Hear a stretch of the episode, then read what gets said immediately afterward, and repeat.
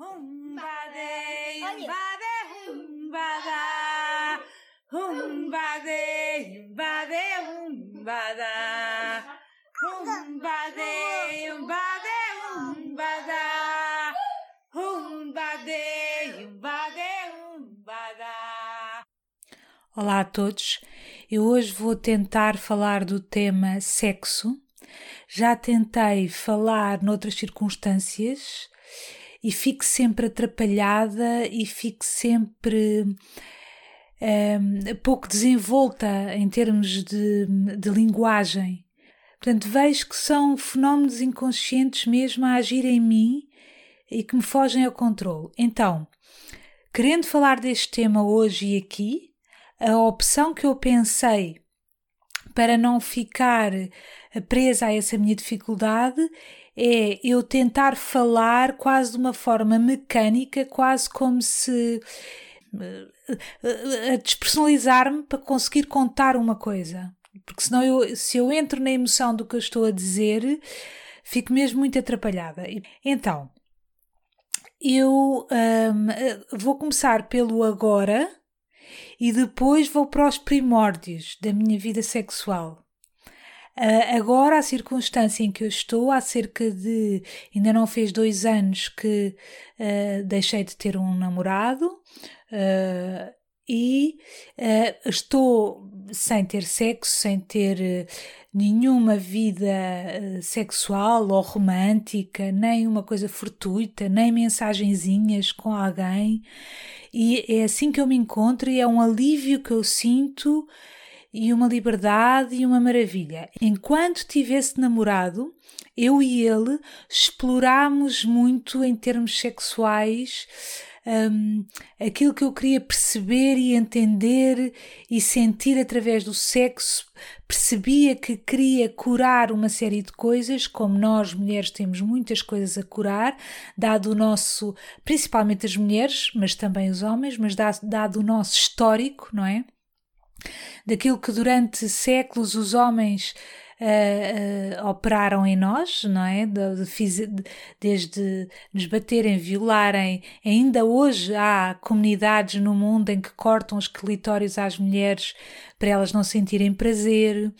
Um, que fomos uh, apelidadas durante séculos, portanto, tudo isso está-nos no sangue hoje, ainda hoje, não é?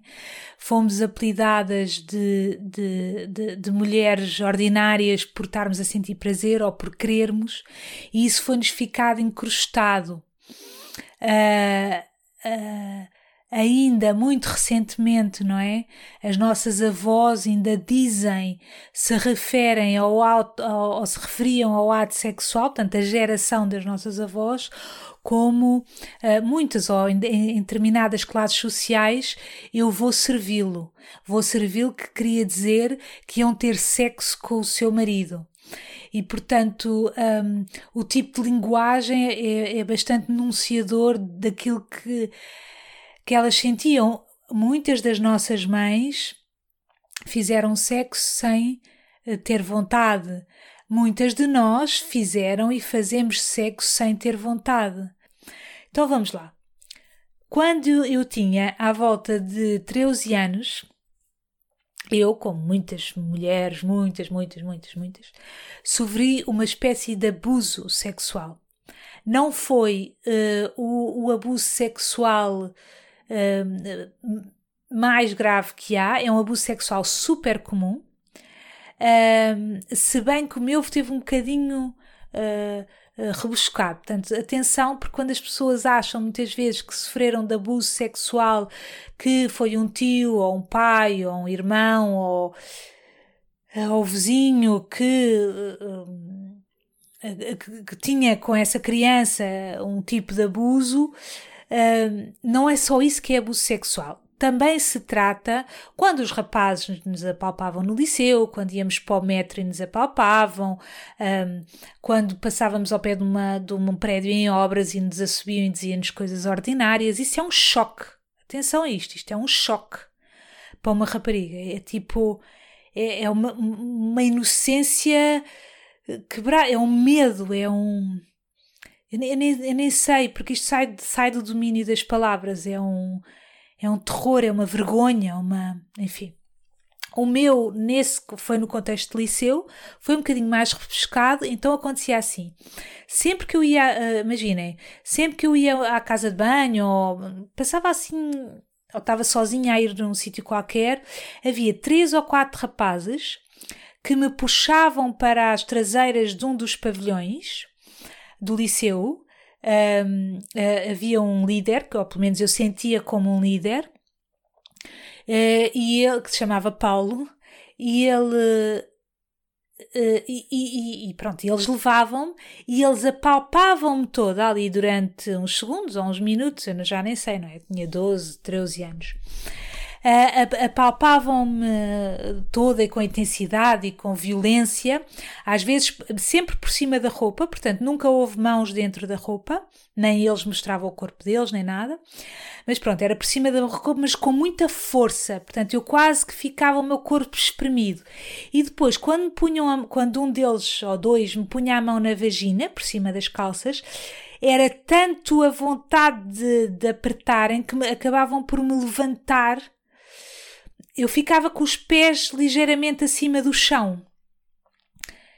E, como vocês sabem, quando está a acontecer um choque na vida de uma pessoa, a pessoa pode ter vários tipos de reação. Ou, ou, ou luta, ou foge, ou, ou, ou, ou flight, fight or fly, or fly, ou, ou a pessoa voa, não está cá, fiquei bem hipnotizada. Esse foi o meu modelo quando eu tinha choques, eu ficava dormente, eu ficava, não estava aqui, ia para outro mundo. Quando o choque é tão grande, é tão difícil lidar com o que está a acontecer, a pessoa simplesmente fica apática. Apática é a palavra que eu queria dizer. Então eu ficava ali, esperava que eles acabassem. E depois eles, quando acabasse, acabavam, tiravam todas as mãos e iam a rir. E eu ia para a sala, onde ia ter a aula, e não contava a ninguém, porque tinha vergonha a gente achava que a culpa era nossa, não, não sei. É... Um, e eu ia, uh, e eu não contava a ninguém e ficava ali, meio apática. E eles diziam, ah, e quando eles estavam a fazer, eles pareciam ter muito prazer e estar muito felizes com aquilo que eles estavam a fazer. E aquilo parecia dar-lhes prazer. Então foi aí que começou a gerar-se o primeiro equívoco uh, uh, na minha vida sexual. Eh, que foi um, ah, isto do sexo é uma coisa que eu devo ter algum problema comigo, porque eles estão tão felizes e eu não consegui sentir nada.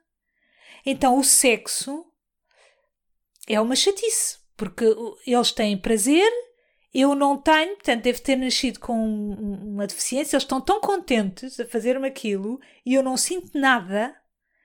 Aliás, sinto terror, não é? Que, pronto, então, é como se eu tivesse feito um pacto surdo comigo mesma que foi uh, de cada vez que eu fizer sexo daqui para a frente, não é? Quando eu começar a minha vida sexual, pronto, eu vou ter que fazer porque é o normal, é o que as pessoas fazem, mas pronto, aquilo demora um bocadinho, depois passa. E depois acabou, e depois não tenho que continuar. Pronto. E talvez tenha sido esse acordo inconsciente que foi pautando a minha vida sexual. Um, eles fizeram isso durante muitos meses ou até um ano letivo, eu não sei bem, não é? Porque a gente apaga essas coisas. E eles diziam se eu contasse a alguém que me matavam. E naquelas idades nós achamos que é mesmo verdade. Que aquilo, que, que vamos morrer. A pessoa acha mesmo que eles vão pegar numa faca ou numa pistola e vão morrer. Pronto. Uh, e houve um dia que eu sinto orgulho de mim por causa desse dia em que eu enfrentei esse Paulo e de alguma maneira no próprio liceu, eu disse-lhe: Eu vou contar. Eu, vou contar. Eu não, não, não me lembro se disse a, vou contar à diretora ou vou contar. Eu disse: Eu vou contar. E ele começou a correr atrás de mim. Portanto, eu acho que devo ter gritado. Ele devia estar um bocadinho longe. E eu, eu disse: Eu vou contar. E isto é uma. Eu gosto de saber que fiz isto porque há essa parte de mim que que, que diz chega, que, que, que houve um dia que disse chega. Um, e ele começou a correr atrás de mim, que nem um louco. E eu fui a correr até casa de uma forma completamente descontrolada. Eu acho que nunca corri tanto na minha vida, nem nunca vou correr nunca mais tanto na minha vida. E. Uh, uh, esperem, tá, estão a ver? Eu separo, vou para baixo. Então tenho que continuar, sabem? Como um comboio que tem que continuar, não pode parar na estação. Se para, vai para baixo e já não. A bateria já não volta a andar, sabem? É quando, quando o carro, se a gente para, quando estamos com problema de bateria e, e depois o carro se vai abaixo, não, pode ir abaixo porque tem que continuar, enfim, pronto. Então vá, vou, vou continuar. Então, porque depois vou para esta coisa. Mas, mas isto nem me. Como é que eu ia te explicar? Eu falar disto, isto já não é, num dos meus livros eu até contei Uh, uh, talvez não desta forma tão detalhada, mas uh, contei, não é, não é uma coisa que, pelo menos conscientemente, seja uma coisa duríssima, mas inconscientemente sinto que há aqui um nó. Como é que eu noto? Que nestas minhas coisas, não é? De, de ver outras vezes que eu tentei falar deste assunto e fico apática, lá está, volto a ficar meio apática. Pronto, então uh, eu fui a correr tanto, tanto, tanto, tanto, e eu acho que eu estava com a mochila nas costas, ainda por cima, e ele veio a correr, mas a correr, eu lembro-me do desespero dele.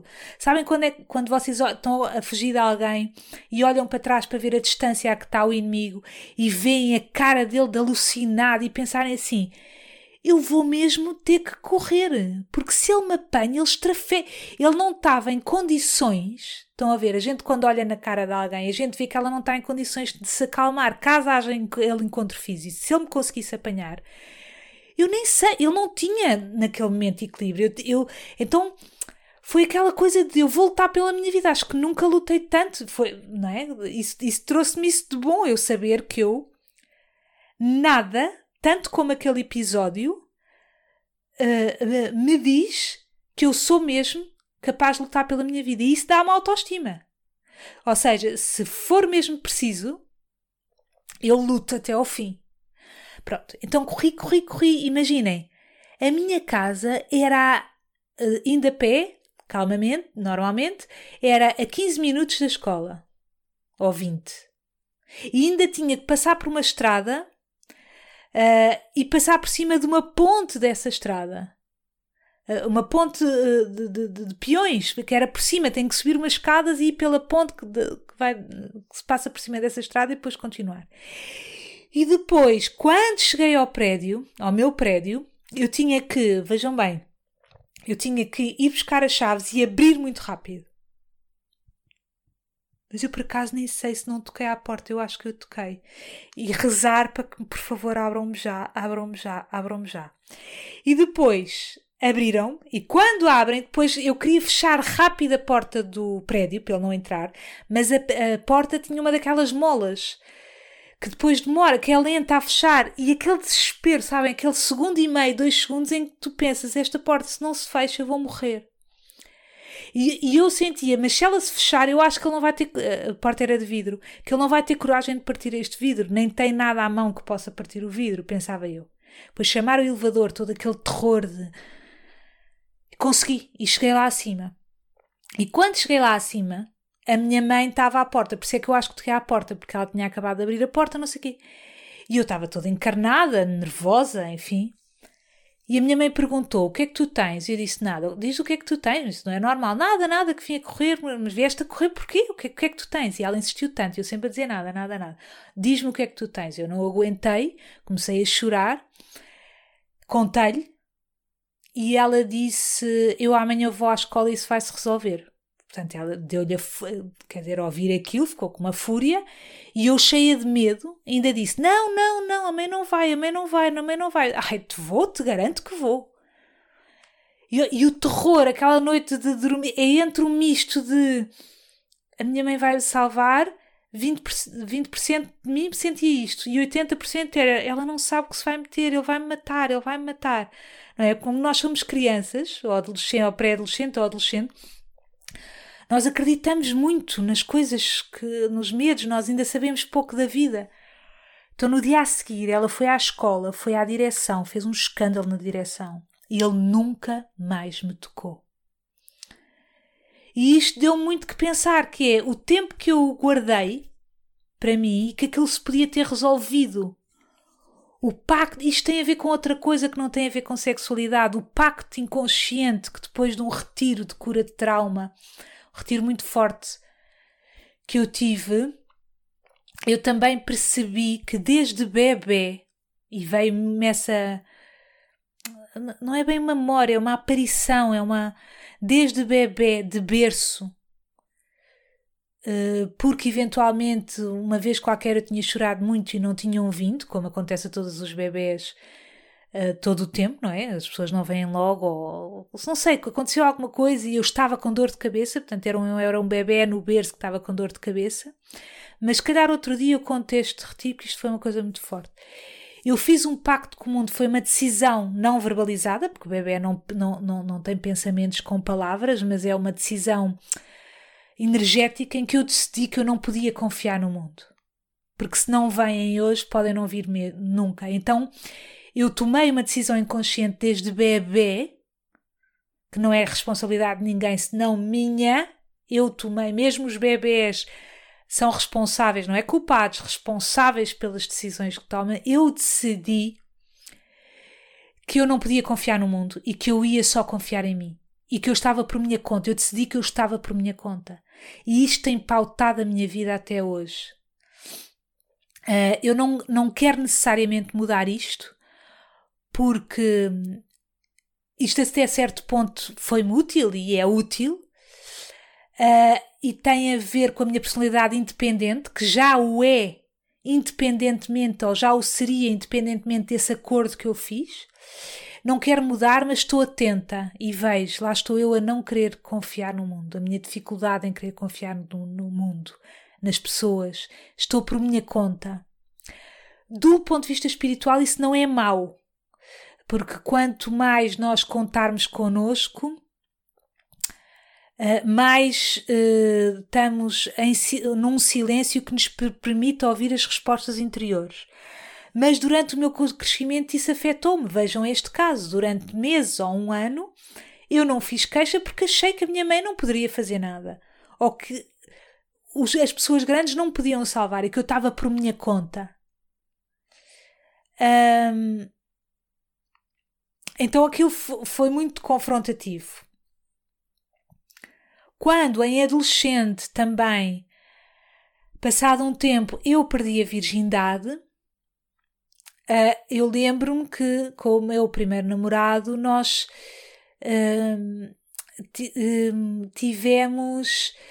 Também foi aquilo, ele também era virgem, eu era virgem, não sabíamos nada, mas eu já tinha feito um acordo antes, tácito comigo mesma, que é: ok, isto é uma chatice, é chato, mas eu mais vale estar calada porque eu quero guardar comigo, não quero que eles saibam, não é? Os homens que eu tenho, ou eh, de, que eu terei de futuro e que tenho agora este meu namorado, eu não quero que ele saiba que, que eu não consigo ter o prazer, porque eu já decidi, quando eu tinha 12 anos ou, ou 13, eu decidi que a culpa era minha que eu é que, que, eu é que devia divertir-me com aquilo, porque eles estavam tão, estavam tão contentes e eu não sentia nada.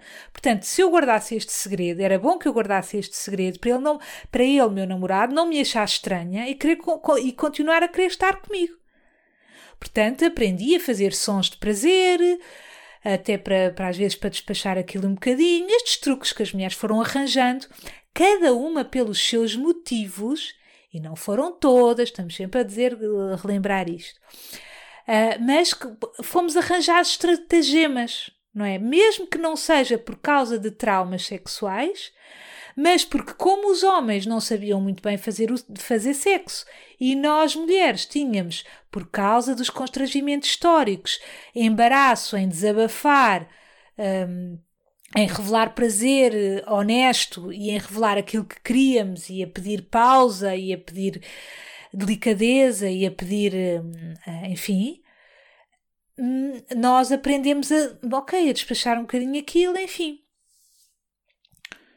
E depois, deixem-me só lembrar uma coisa que eu há bocado me lembrei que eu queria também falar. Pronto. Pronto, mas já me lembrei, já, já digo.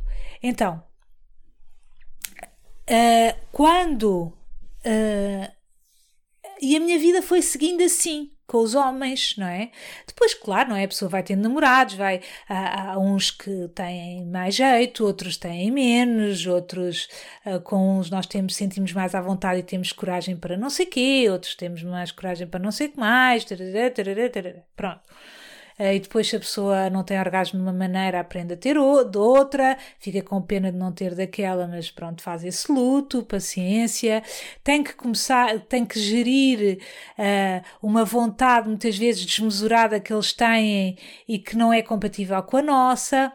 Uh, o, o, os, os, homens são muito visuais, não é? Eles podem estar no trabalho e imaginarem-nos a nós, ou nós em lingerie, ou o nosso rabo, ou não sei o quê, que eles podem chegar a casa. Uh, também estou a dar exemplos assim a despachar, mas pronto. Uh, podem chegar a casa, dar-nos um beijo e de repente uh, levarem-nos para o quarto e aquilo acontecer. Para nós isso não é assim. Eles são visuais e nós somos verbais. A área, a, lib, a área cerebral que desperta a nossa libido tem a ver com a área verbal. Portanto, se, por isso é que historicamente também os homens sabem intuitivamente que se querem seduzir uma mulher para que ela vá um dia com eles para a cama, levam a jantar, com flores, conversam, dizem o que é que eles sentem sobre a vida e nós vamos começando a ficar, ah, espera aí, Pronto. E depois, só que isso não é só para a primeira vez, a gente tem que, nós temos que ouvi-los falar não é? Eu, uh, um, uma coisa erótica para nós é eles explicarem coisas que sentem, para nós conectarmos com eles, estão a perceber?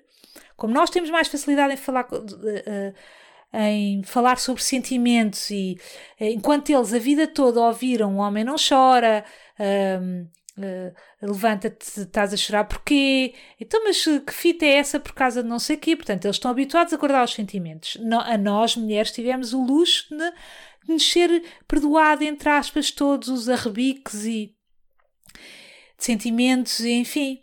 Então, nós, para nos conectarmos com ele, nós, nós precisamos de ter, ouvir mais ou menos o mesmo tipo de linguagem que nós. Então precisamos que eles falem, que eles expliquem e de repente já estamos abertas a isso, pronto. Mas muitas vezes achamos que estamos a ser chatas, estou uh, a falar nas nossas relações, estamos a ser chatas, que devíamos ser, depois queremos ser modernas, aquelas que dão uma rapidinha, e depois há muitas mulheres que adoram a rapidinha, que se sentem. Pronto, mas eu hoje estou a falar aqui do meu caso, não é? Uh, no, no, meu caso não tinha interesse nenhum, ok, dava um bocadinho de prazer, não é? É assim, é alguém entrar dentro de nós, aquilo mexe um bocadinho, não sei o quê, ainda por cima se a gente gostar da pessoa. Mas quer dizer, é, é, faz-se um favorzinho, não é? A gente está a fazer um favorzinho e ok, vamos fazer assim. Uh, mas começou-me a dar asco isso, fazer o favorzinho, porque nós, no fundo, sabemos a batota que estamos a fazer nós, no fundo, uh, sabemos que uh, estamos a vender a alma, que estamos a, a prostituir-nos, não é? Uh, de, uma, de uma outra forma, não é? Não estamos a receber dinheiro, mas é muito parecido, não é? que, ok, ele agora fica contente, olha, agora só para a semana é que tenho que pensar nisto, ou só daqui a dois dias, ou só daqui a um mês.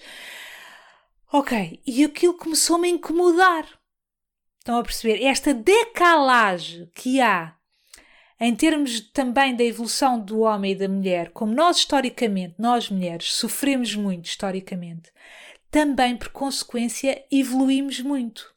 Porque nós podemos aprender pelo amor ou pela dor, mas aprender pelo amor, pela dor, é o mais comum, não é? A gente leva pontapés na vida e depois a gente põe a mão no lume, queima-se, então começamos a ter mais cuidado. E então uh, uh, nós evoluímos muito, sofisticámos muito, não é? Nós queimadas nas fogueiras porque nos chamavam bruxas, nós batidas pelos homens a vida toda, nós a temos que esconder que temos prazer, nós ainda mulheres uh, a terem que ainda estar todas vestidas e com caras tapadas, como ainda existe. Portanto, nós refinamos, tornamos a nossa energia mais subtil. Os homens, como foram muito poupados historicamente ao nível da. Uh, uh, por causa do sistema de patriarcado, não é? Foram muito mimados nesse sentido e evolu evoluíram. Uh, o seu.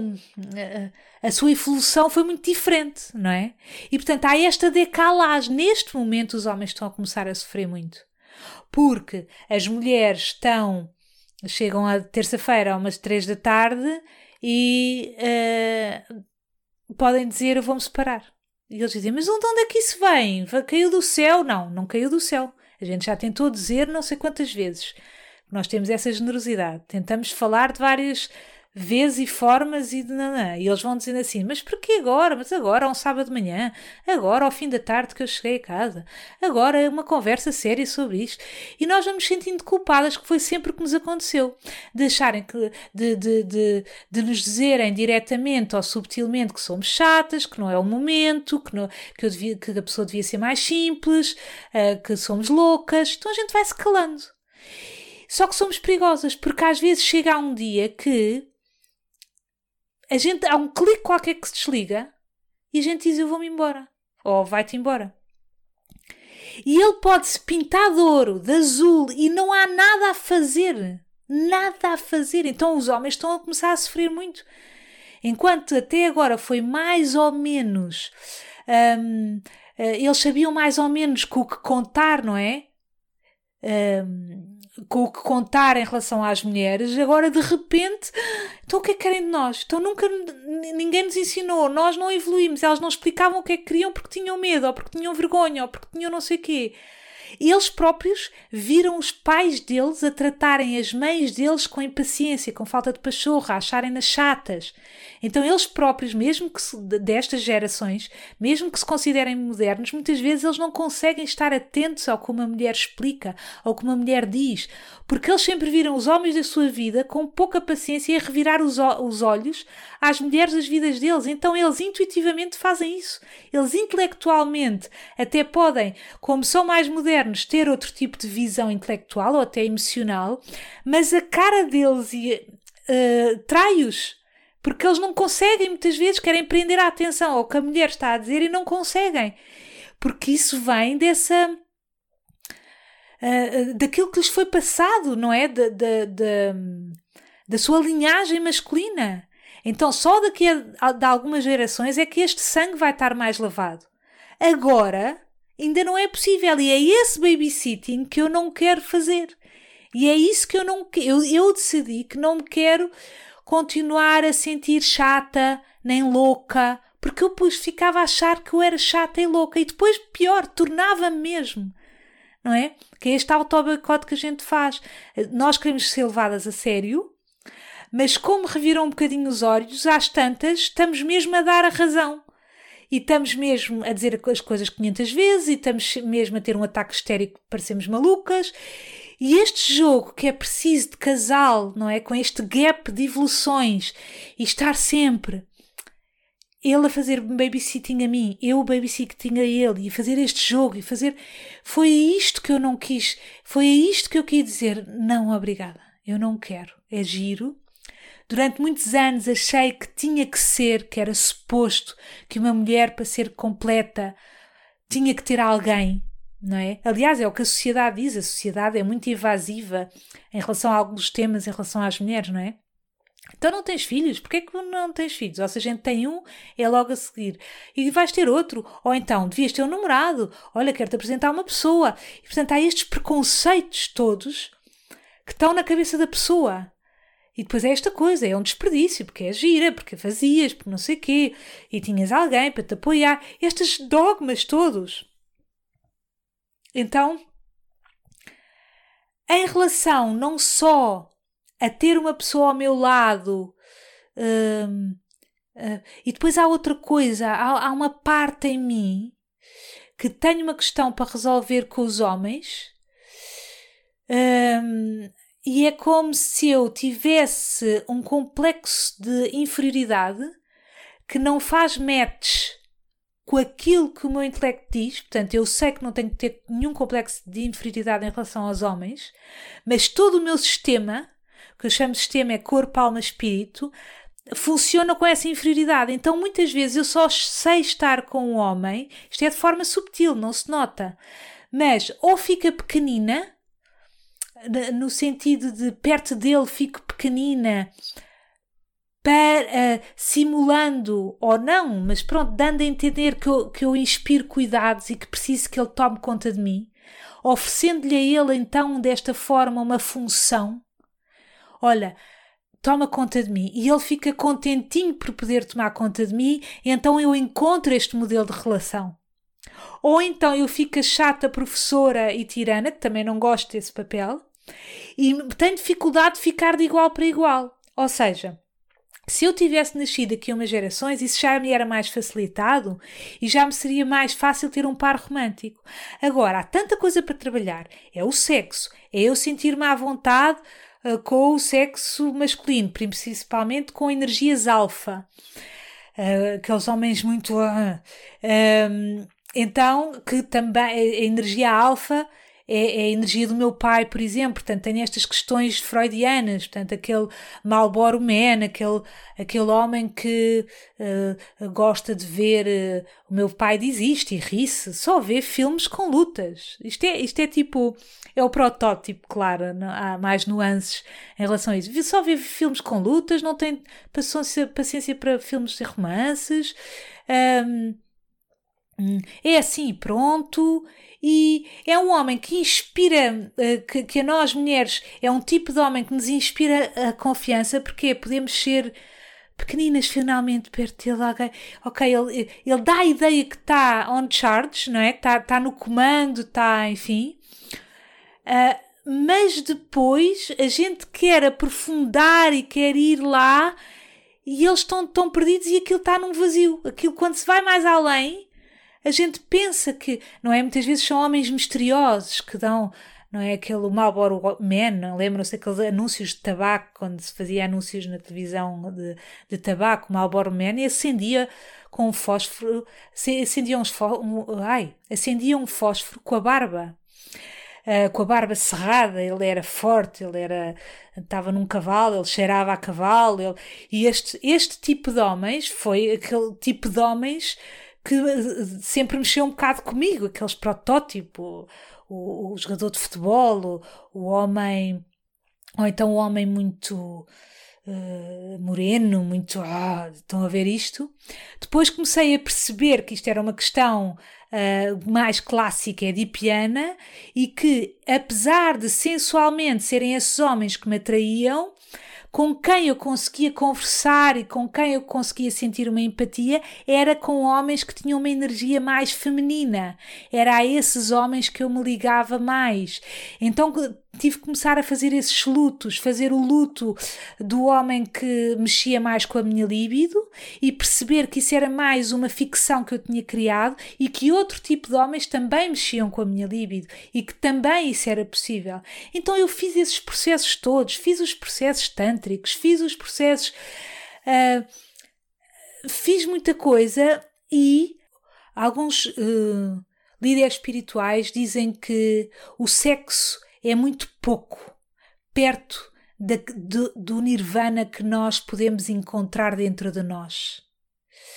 Um, ou seja, ao mesmo tempo que através do sexo nós podemos chegar mais, uh, podemos chegar à nossa parte divina, é uma, uma das formas. Também é verdade, porque estas coisas, as contradições deixam de ser contradições, apesar de serem, apesar de parecerem, também é verdade que um, o sexo acaba por ser pouco, acaba por distrair, estão a perceber? Esta também, estou-vos a enumerar várias razões para mim ser um alívio não ter sexo. Que uh, uh, distrai-me o sexo, obriga a, a, um trabalho interno. Eu lembro-me de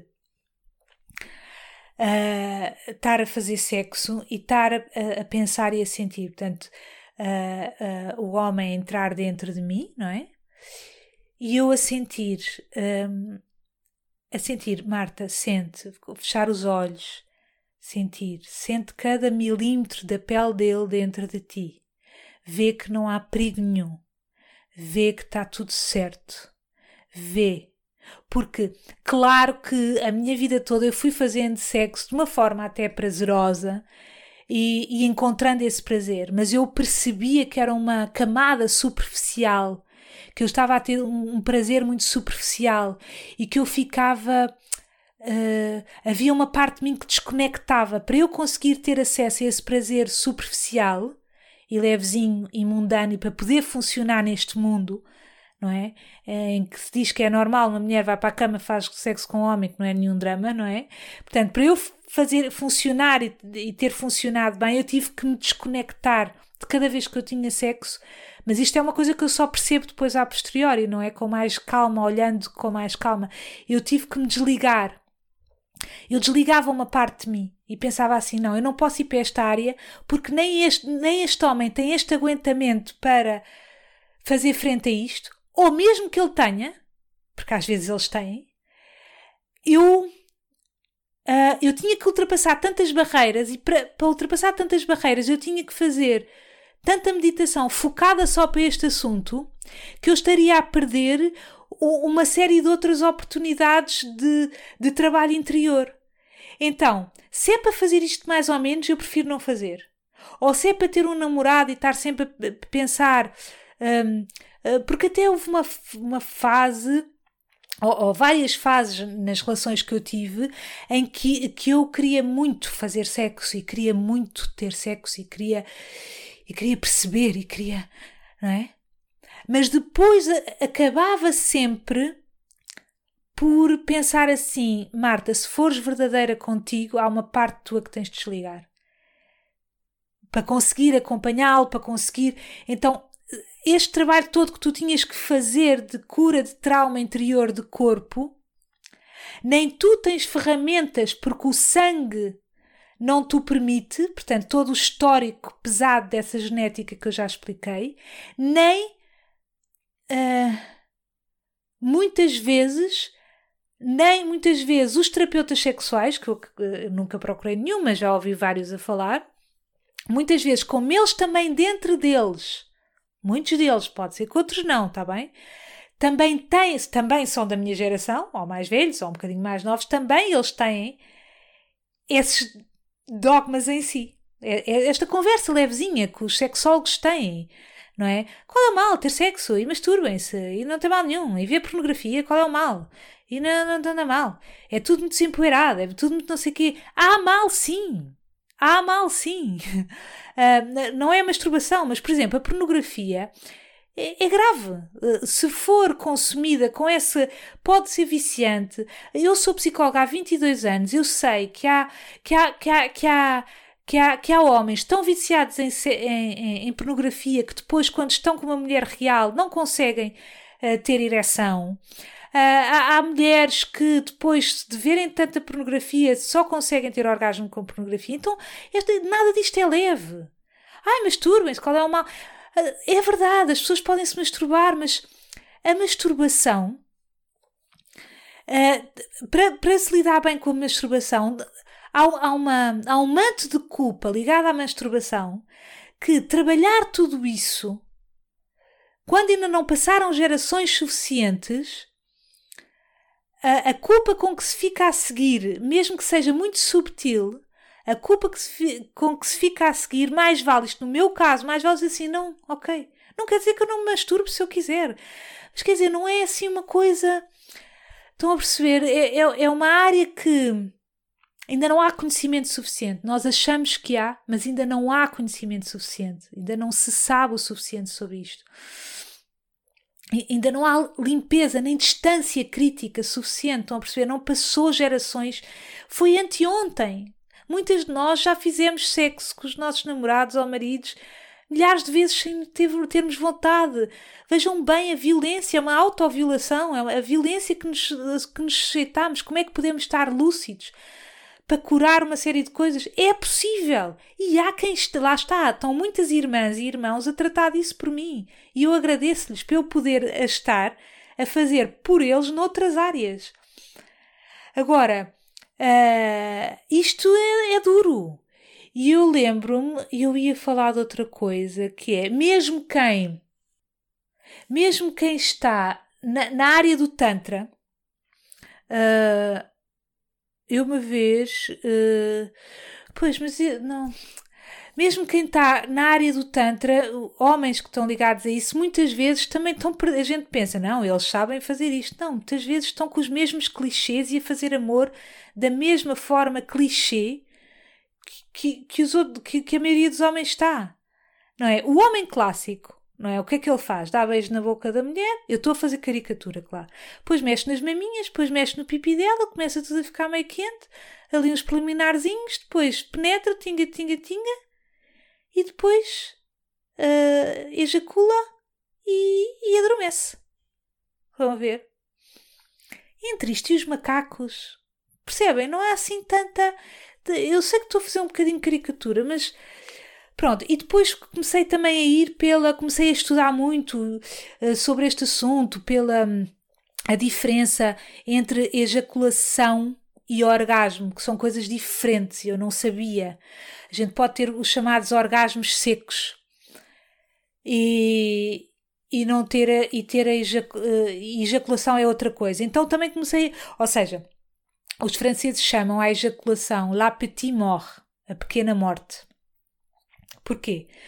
Porque, eh, e é de facto, não é? Depois de nós termos um, um orgasmo, quando estamos com alguém,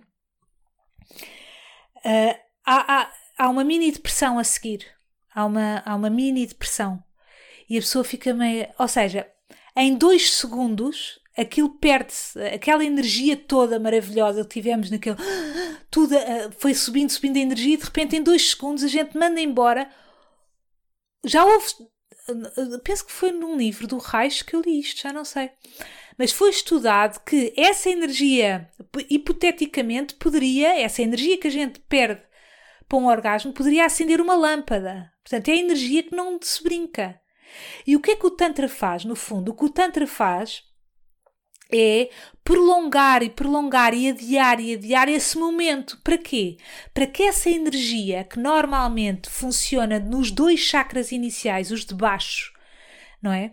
Que é o, o chakra da, da raiz e o chakra da barriga. Da raiz é a parte do sexo e, a, e o chakra da barriga, que é onde estão as emoções. O da raiz é o da, da propriedade, é, é aquilo que faz o homem. Um, não é propriedade que eu quero dizer, é território, não é? Nós sentirmos que temos o nosso território. E portanto é, é o, o, os chakras de, de, da parte sexual e da barriga, das emoções e da barriga, e que é mais ou menos como, como nós funcionamos todos, as pessoas que estão mais. A maioria de nós, não é? Os mais primários é funcionar, é tipo o que é que vamos comer e quem é que é aí para eu fazer sexo. Portanto, são esses dois chakras a funcionar. São os de baixo, é a barriga, que é o que é que eu vou comer, e as minhas emoções, portanto, eu só me preocupo o que é que eu estou a sentir, o que é que me apetece, o que é que. Não ver? Um, e depois o do território e do sexo, que é então, uh, aliás, o do sexo até é o segundo, mas uh, enfim, enfim, mas pronto. Uh, e o do sexo, que é quem é cá aí para eu. As pessoas estão sempre atentas a ver quem é cá aí para elas, não sei o quê. Pronto. E o que é que o Tantra faz? Faz. A pessoa vai adiando o momento do orgasmo e a energia, como está ali condensada, a energia é uma coisa concreta, está ali condensada normalmente naqueles chakras. Ela, como não sabe o que fazer, porque o orgasmo nunca mais vem, e, e ela está a ser estimulada, então essa energia obrigatoriamente vai se sentir na necessidade de ir subindo. Então vem para o chakra aqui do poder pessoal, depois vem para o chakra do coração, depois vem para o da garganta, depois vem para o do terceiro olho e depois vem para o da coroa. E nós ficamos numa vibe. E o que é que, o que, é que muitas pessoas que seguem o Tantra faz? Não chegam a ter orgasmo. Hum, não, não chegam a ter ejaculação. Podem ter um orgasmo seco, mas não têm orgasmo. Então essa energia, elas não a perdem, ficam com elas.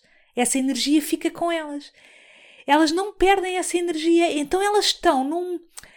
Usam o sexo e a relação com o outro, usam-se um ao outro para manter a vibração alta, portanto, equivale a uma, uma meditação de alto nível, para manter a vibração alta, e depois até estão prontos para voltar a fazer sexo outra vez, daqui a bocado e daqui a bocado e já agora, porque elas estão prontas, elas nunca morrem, elas nunca têm a pequena morte. Então eu também fui por aí e fui experimentando e é super, super, super interessante. É fabuloso mesmo.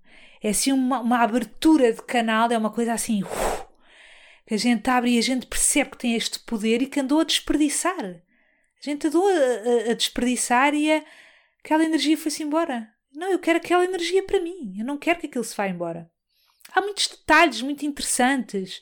Uh, mesmo o facto de, de, de, de mesmo que um homem eh, opte por ejacular dentro da mulher, portanto que ele não siga esta, esta, estes trâmites do Tantra, porque muitos homens que fazem isso depois ejaculam quando estão sozinhos, caso sintam muito essa necessidade.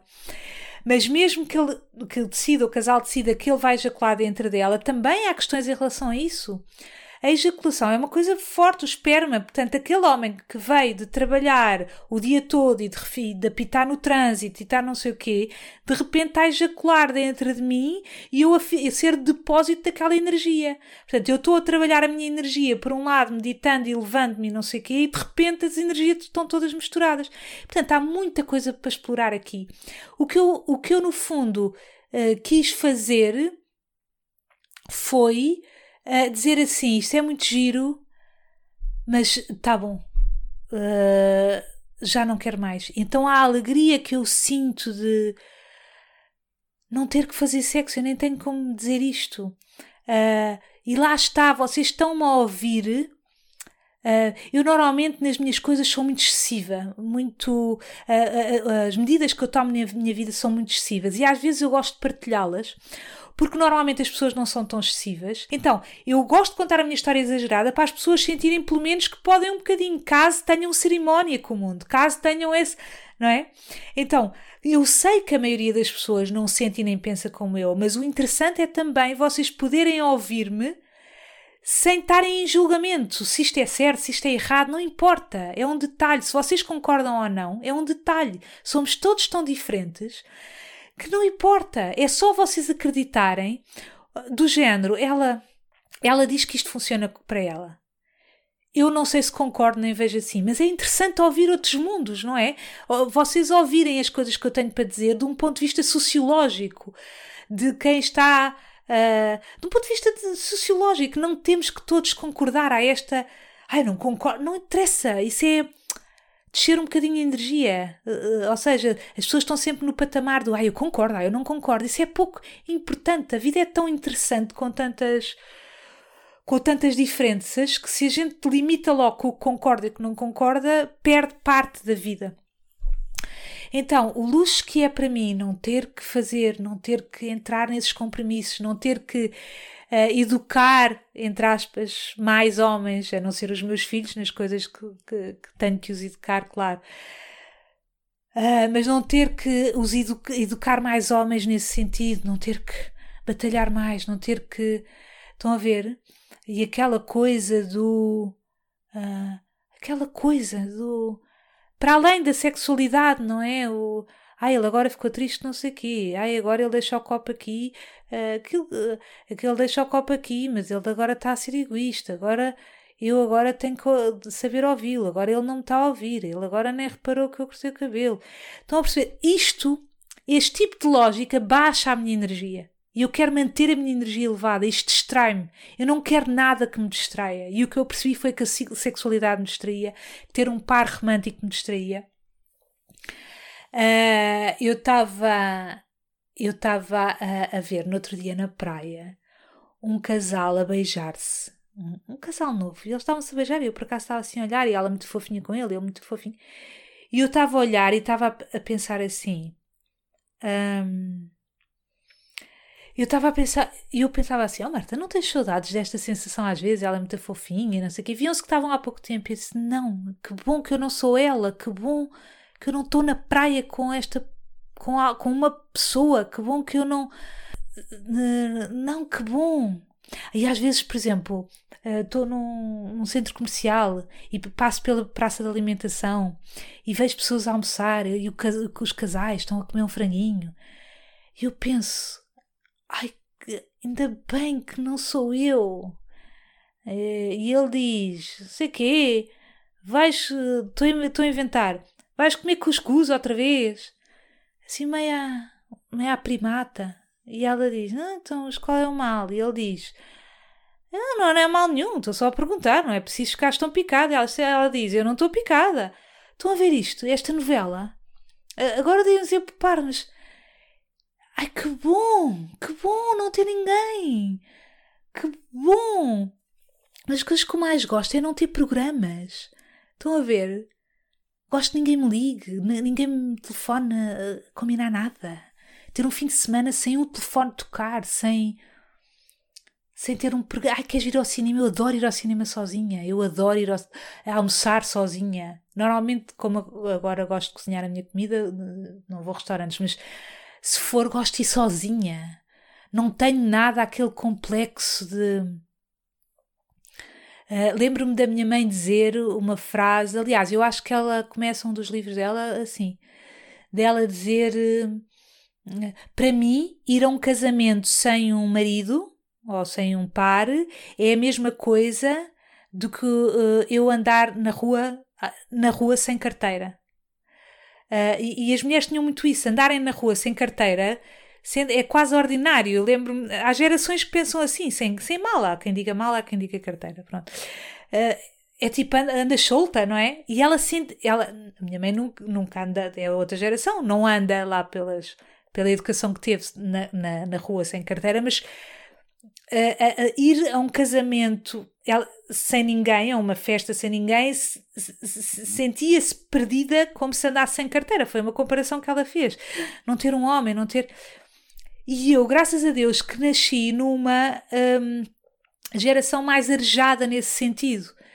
Uh, para mim não me faz confusão nenhuma. Eu às vezes uh, eu tenho aqui uns vizinhos, uns casais, e eu sou a única, uns vizinhos nas, nas casas ao lado, sou a única que sou divorciada e sozinha. E, e uma vez ou outra estamos juntos, ou no, outro dia convidaram para tomar café e estavam assim uns, uns casais na casa de uns. E eles estavam todos com casais e eu estava sozinha. E, e eu, o que eu penso é que bom que eu estou sozinha, que bom que eu vou para casa e vou fazer a minha comidinha, não tenho que pensar em horários. Já viram o luxo? Que, é, claro que às vezes ainda sinto esta culpa por ser tão feliz, sabem? Aquela culpa da felicidade de ah, nós vimos outras gerações a, a viverem tão em esforço que a gente acha que não tem direito a este. Como é que eu me vou. Eu, como é que eu me dou ao luxo de ter tempo, de ter percebido que, não, que a vida, que é mentira, aquela frase que se diz nada se consegue sem esforço, é mentira. Foi quando eu abandonei o esforço que começou a vir mais abundância. Então eu dar-me ao luxo de ter uh, tempo inconscientemente. Eu sinto-me culpada em relação à minha mãe, porque a minha mãe não tinha tempo, a minha mãe passava a vida a correr, ou porque tinha mesmo coisas, ou porque tinha criado essas coisas, porque tem a crença sobre em relação à vida de que é preciso estar sempre a fazer coisas e a fazer coisas.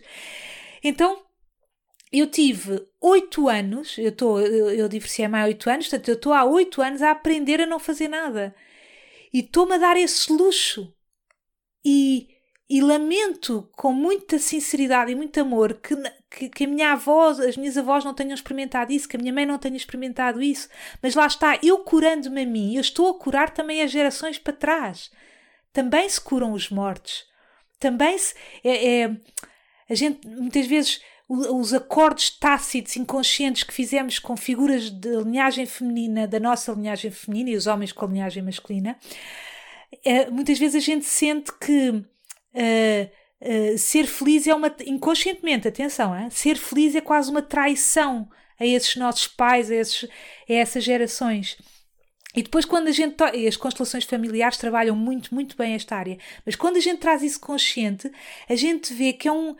que estamos a, não estamos a trair. Porque o, o, pensamento que há subtil, inconsciente, inconsciente, ninguém pensa assim, não, eh, de forma literal, é se, o que está inconsciente e que as constelações familiares defendem e que a psicologia estuda é um, se, se, eu vi a minha avó, a minha mãe a ser infeliz, o mínimo que eu posso fazer para as honrar é perpetuar essa infelicidade. E muitas vezes esses acordos foram feitos quando ainda éramos crianças e perpetuam-se durante o nosso estado adulto. E depois, quando nós vamos fazer tra fazendo trabalho interior, trabalho terapêutico, trabalho de, uh, de, de, cura de trauma, nós vamos percebendo o equívoco em que incorremos e vamos corrigindo. E vamos dizendo assim: uh, uh, mãe, avó, tia, eu amo-vos muito. Lamento de forma sincera que não, que não se tenham libertado nesta área ou naquela área. Uh, eu agora vou seguir a minha história, mas eu continuo a honrar de onde vim e continuo a, a ter um sítio onde pertenço, que é a vocês. Mas eu agora vou seguir a minha, a minha história, mesmo que essa história seja diferente. Um, e isso não quer dizer que, que não vos ame. Quer dizer, uh, antes pelo contrário, que vos amo muito e que quero oferecer-vos isso, não só a vocês, mas, mas também às gerações que vêm a seguir a mim e que, que eu posso ajudar a curar. Se eu fizer este trabalho em mim, vai ser dif diferente para as minhas futuras possíveis netas. Então, nós, muitas vezes, fazendo esta cerimónia, como eu fiz agora, só dizendo isto conscientemente, a pessoa pode depois arrancar para, para, outro, para outra vida.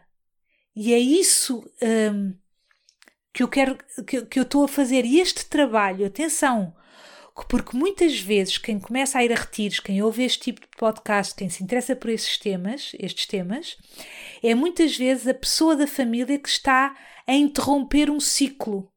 É como se fosse assim, todas as mulheres, eu estou agora a dizer mulheres, apesar de eu saber que também há homens que me ouvem, porque sou mulher e agora estou a falar de um tema muito feminino, mas pronto. Uh, então, uh, o que é que eu estava a dizer? Eh, nós mulheres, este tema, já não sei bem, nós mulheres, este tema é tão forte. Uh, ah, somos a pessoa, já me lembrei, somos a pessoa que estamos a interromper um ciclo. Ou seja, é como se fosse uma linhagem toda funcionou sob uma lógica e depois vem alguém, não é?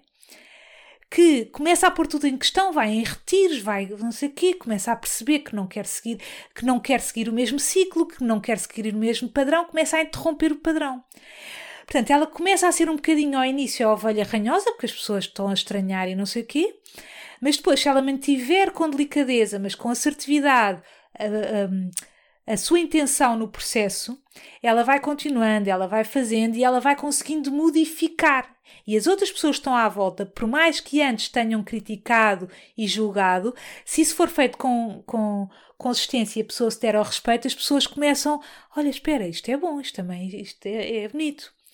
Só que essa pessoa que está a fazer a mudança de trabalho também tem esse peso todo às costas, porque está a mudar, tem dentro de si toda uma linhagem e ela está a mudar, ela não está a mudar só a si, ela está a mudar as células que, que transportam em si, que já vinham da sua avó, está a mudar tudo isso, a informação das células está a ser mudada.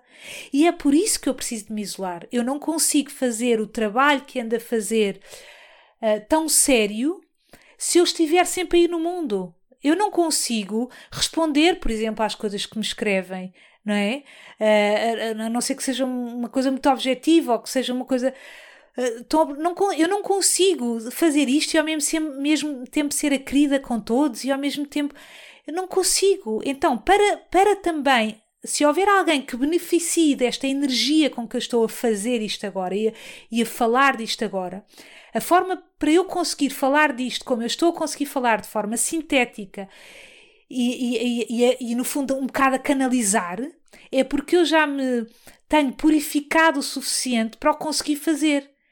E para as pessoas poderem eventualmente beneficiar disso, eu não posso me dar uh, uh, ao mundo todo, não é? Eu tenho que ser.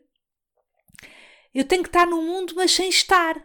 Mas tem que haver aqui um, um contrato, não é? Tácito, que é eu posso fazer isto, mas eu não posso estar muito misturada no mundo, senão a minha energia eh, eh, não vai estar ao nível que eu quero, porque eu de repente estou misturada com a novela da vida, com a trama da vida e, e com as conversinhas e com não sei quê e que estão a ver e a responder a esta que me disse não sei quê, agora fez-me uma perguntinha sobre o livro e agora sobre um não sei quê, sobre nanana.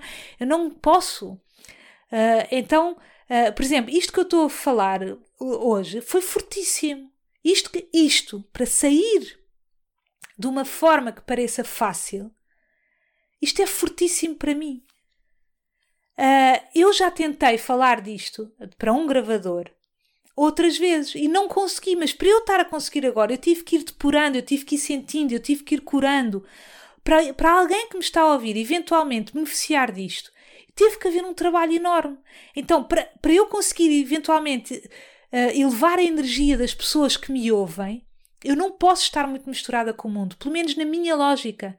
há outras lógicas que não. Há outras pessoas que vieram para estar misturadas com o mundo e é assim que evoluem, é assim que elevam a sua energia. Não há verdades. Uh, não, há, não há verdades absolutas. Enfim, uh, este, estes temas são todos muito fortes. Uh, eu, por exemplo, agora desligo isto e, e isto abala-me e eu vou ficar umas horas mexida. Uh, mas é, é, é, um, é uma força que me manda fazer isto, é uma força. Eu às vezes nem concordo. Penso assim, não, mas para que é que tu vais dar tanto às pessoas? Para quê? Fique, guarda a tua energia para ti. Mas há esta troca que o céu faz. O céu diz assim: ok, a gente dá-te informação e a gente eh, ajuda-te, mas tens que ir passando. Ajuda-te a dar informação e a, e, a, e a, curar, porque és sincera também na tua vontade de o fazer. Mas, mas, mas vai passando também esta mensagem aos outros, vai, vai, vai, vai dizendo que é o que, que todas as pessoas estão a fazer nas suas áreas também, não é? A minha é, por exemplo, falar ou escrever. Enfim, olhem, uh, isto é fortíssimo para, em vocês também aconteceu cura. Nestas sessões acontecem cura, porque as pessoas estão a ouvir coisas muito fortes. A sexualidade é uma coisa muito íntima, mas mesmo que eu tivesse a falar de outro tema. Então, se conseguirem, quando desligarem isto, nem que seja por 3 segundos, 5 segundos, ponham a mão no coração e agradeçam, agradeçam ao universo terem estado disponíveis para ouvir isto, porque só, só a pessoa estar disponível para ouvir isto é, é uma pessoa que já quer mudar um ciclo qualquer. É uma pessoa que tem um tipo de, profunda, de profundidade sui generis. É uma pessoa que. Então. Uh, isto tudo mexe. Então. Agradeçam a vocês mesmos por. Por se darem ao direito desta, de, desta felicidade também, que é, que, é, que eh, que, é, que, é, poder ouvir alguma coisa que nos, que nos possa curar, que, nos, que possa ser um bálsamo para as nossas aflições que normalmente guardamos dentro de nós. Um grande, grande beijinho e até à próxima. Humbade, humbade, humbada. Humbade, humbade, humbada. Humbade, humbade, humbada.